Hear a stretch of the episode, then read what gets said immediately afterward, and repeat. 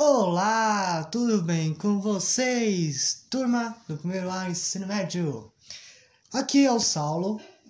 Como já falei, eu sou do ensino médio, do Colégio, ba do Colégio Batista de Guarulhos. Hoje vamos fazer a podcast com a Eliana. Eliana aqui, é uma professora maravilhosa. Eu pouco tempo conheço, né? Que eu peguei na rua, Aí ela falou que aceitou fazer o podcast. Então, é, o tema da nossa podcast aqui será um testemunho, da, um relato assim, sobre a educação na pandemia. Já que ela é professora, vamos fazer essas grandes perguntas para ela. Mas, primeiro, se apresenta, por favor, Eliana. Bom, meu nome é Eliana, sou casada, não tenho filhos, mas tenho um monte de sobrinhos. Tenho 46 anos, 25 anos já na educação. Já trabalhei com educação de jovens e adultos, infantil, é, suplência. hoje eu estou com fundamental, primeiro ano, né? E também sou formada em educação física, já trabalhei com ensino médio e Fundamental 1 e 2, dentro da área de educação física, e sou psicopedagoga, fora outras formações. Meu Deus, gente, é muita formação para minha cabeça. Eu ainda tenho que. Eu, eu peguei só nas partes, mas consegui pegar as partes que ela é professora. Então, é, senhorita Eliana, eu vou fazer cinco perguntas para ser breve podcast, para não ser estressado. Então, a primeira pergunta para você é como que como foi o começo da pandemia durante as aulas online? Bom, é, no começo foi um pouco assustador porque é, hoje em dia, né, na, na época, na verdade, muitos professores ainda não tinham essa facilidade com a tecnologia.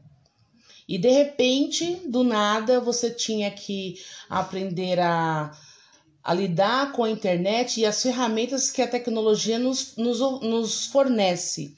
Então, fazer vídeo, aula ao vivo, aí usar as redes sociais, né? É, PowerPoints, compartilhar tela, enfim, toda uma infinidade tecnológica que nos assustou.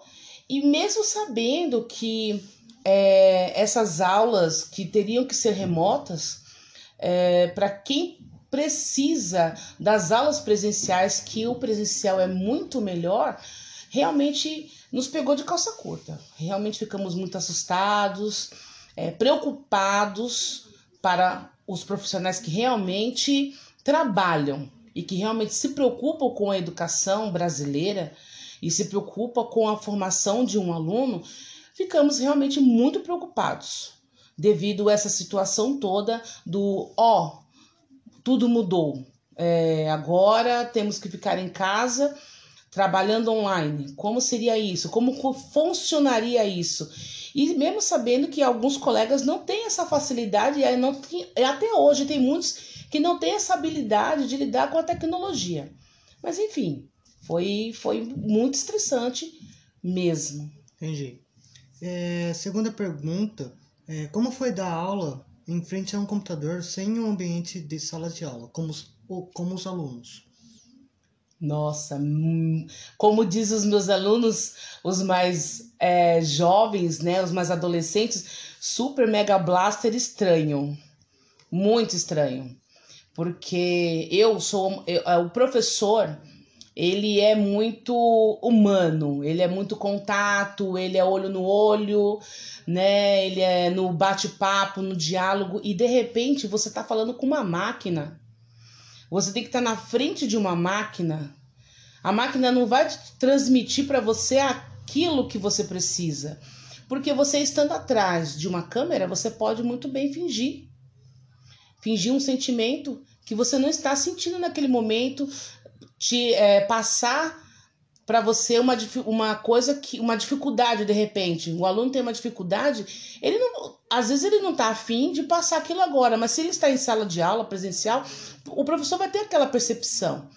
E quando você e, e mesmo quando abriam as câmeras os alunos foi muito complicado de você perceber a, é, a linguagem corporal do aluno para saber cara você está com dificuldade eu tô percebendo que tem um ponto de interrogação aí na sua cabeça, tem alguma ideia fervilhando e você não quer perguntar. Pergunta, qual a sua dúvida? Então, é, foi. Eu, particularmente, não sou fã de câmera.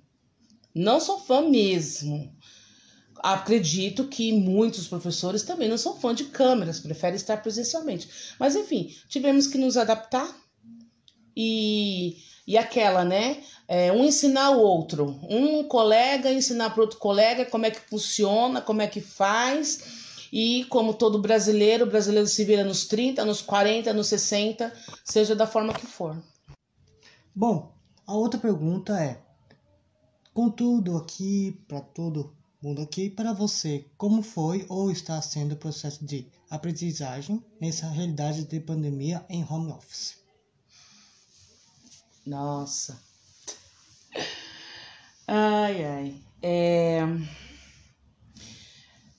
O ensino-aprendizagem, como posso dizer? Seria no caso, assim, é, vou dizer em questões de devolutiva, né?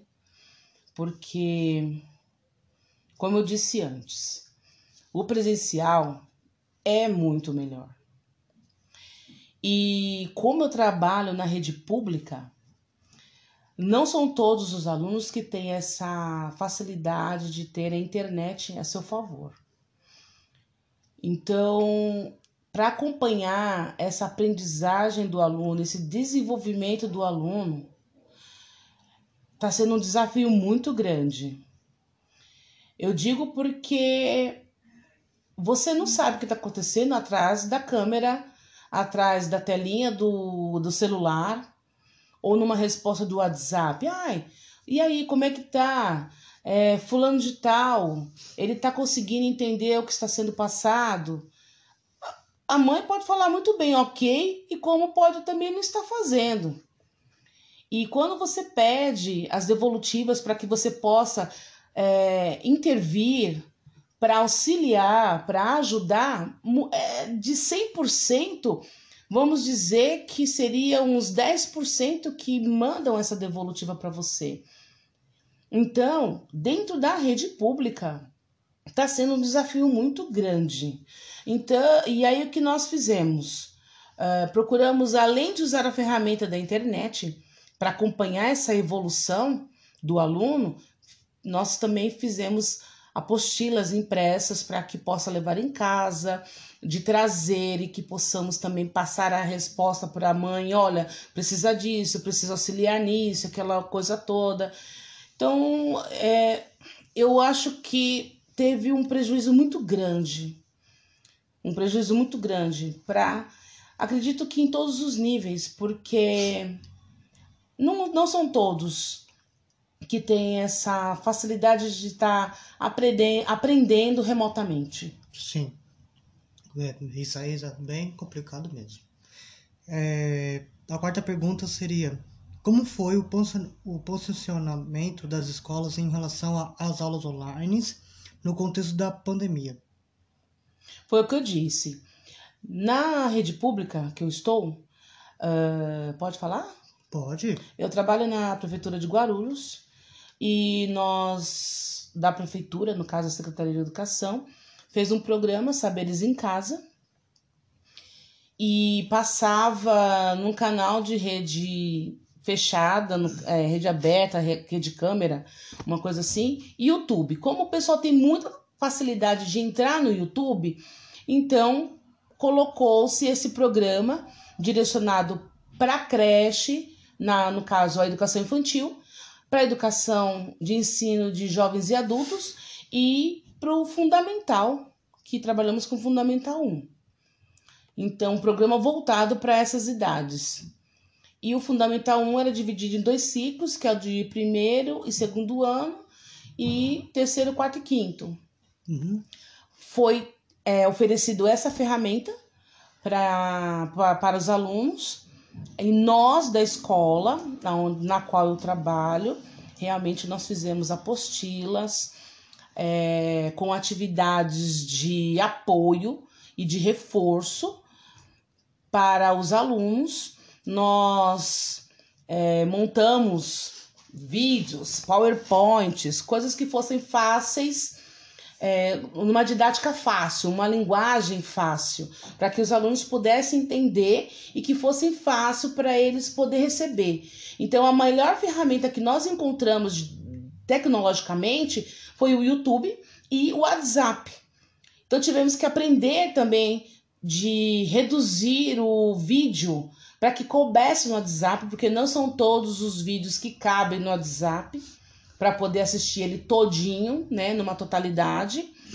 E, e também temos crianças com dificuldades de aprendizagem, crianças trabalhamos com inclusão, tivemos que fazer muitos materiais de apoio é, pedagógico para que essas crianças não ficassem é, atrasadas, não digo assim tão atrasadas, mas que conseguissem desenvolver ou até mesmo é, ter uma estabilidade dentro da aprendizagem dela. Entendi. Então procuramos fazer da melhor forma possível para que não houvesse tanto prejuízo o que a pandemia nos trouxe. O governo, no meu ponto de vista, ele diz que não teve um prejuízo. Pelo menos é o que o governo aqui, o que o prefeito diz, que não houve um prejuízo. Mas nós da educação sabemos que houve um prejuízo por mais que nós tivéssemos dado o sangue praticamente, um esforço descomunal, nós sabemos que teve um prejuízo, né? Teve uma defasagem, principalmente essa diferença das classes sociais. Então nós procuramos abranger todo mundo. Não sei se foi eficiente ou suficiente, mas nós fizemos, procuramos fazer da melhor forma possível o nosso trabalho. Muito bem. Agora, para acabar com essa podcast, que olha, gente, uma podcast muito grande, mas informativa para vocês aí. É a quinta pergunta e última, né? Para acabar com o podcast. Agora que autoridades estão flexibilizando as voltas aulas, como a senhora está se sentindo em relação à contaminação, números de infectados e, e o futuro por contato da pandemia? Com a flexibilização? É. Bom, a doença tá aí, ela existe. É, eu tenho acompanhado um pouco, eu sei que tem diminuído um pouco a questão da contaminação, porém, é, ainda traz mortos, ainda, ainda mortes, não com tanta evidência e não tão grande assim quanto no começo. Se eu sou a favor da flexibilização, bom, na sala de aula, nós procuramos, ou seja, né, na volta às aulas, é, se você tá indo para o shopping, você tá indo é, viajar, o porquê não da flexibilização na volta às aulas de estar tendo uma, uma presença de 100%? Mesmo que você faça toda a higienização de acordo com os protocolos, porque na minha sala, por exemplo, ou essa semana não está 100%. Mas quando entrar novembro, vai estar 100%. E mesmo não estando 100%, eu tenho um número considerável de alunos. E nós usamos, as, usamos a máscara o tempo todo, nós estamos sempre lavando as mãos, estamos sempre passando álcool. A, como eu trabalho com o primeiro ano, eles têm um momento de ficar brincando, nem que seja um pouco, no final da aula. Tem a divisão de brinquedos? Existe, isso existe. Como da mesma forma que criança não consegue ficar um longe do outro, adolescente também não consegue ficar longe um do outro. Isso é verdade. Né? Então, tem que ter, tem que aprender a conscientizar a questão da higienização, que é para a vida.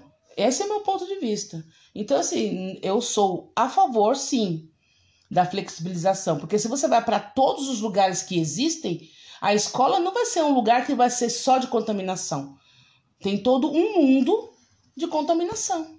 Muito bem. Nossa, gente, essa aí foi um pouquinho mais, ó, para acabar mesmo. Então, para acabar com esse podcast, eu agradeço muito a professora Eliana por essa, por esse pouco tempinho que ela restou para me ajudar aqui. É, muito obrigado, Eliana. De nada. Então aqui, gente, eu vou acabar minha podcast. Uma boa noite!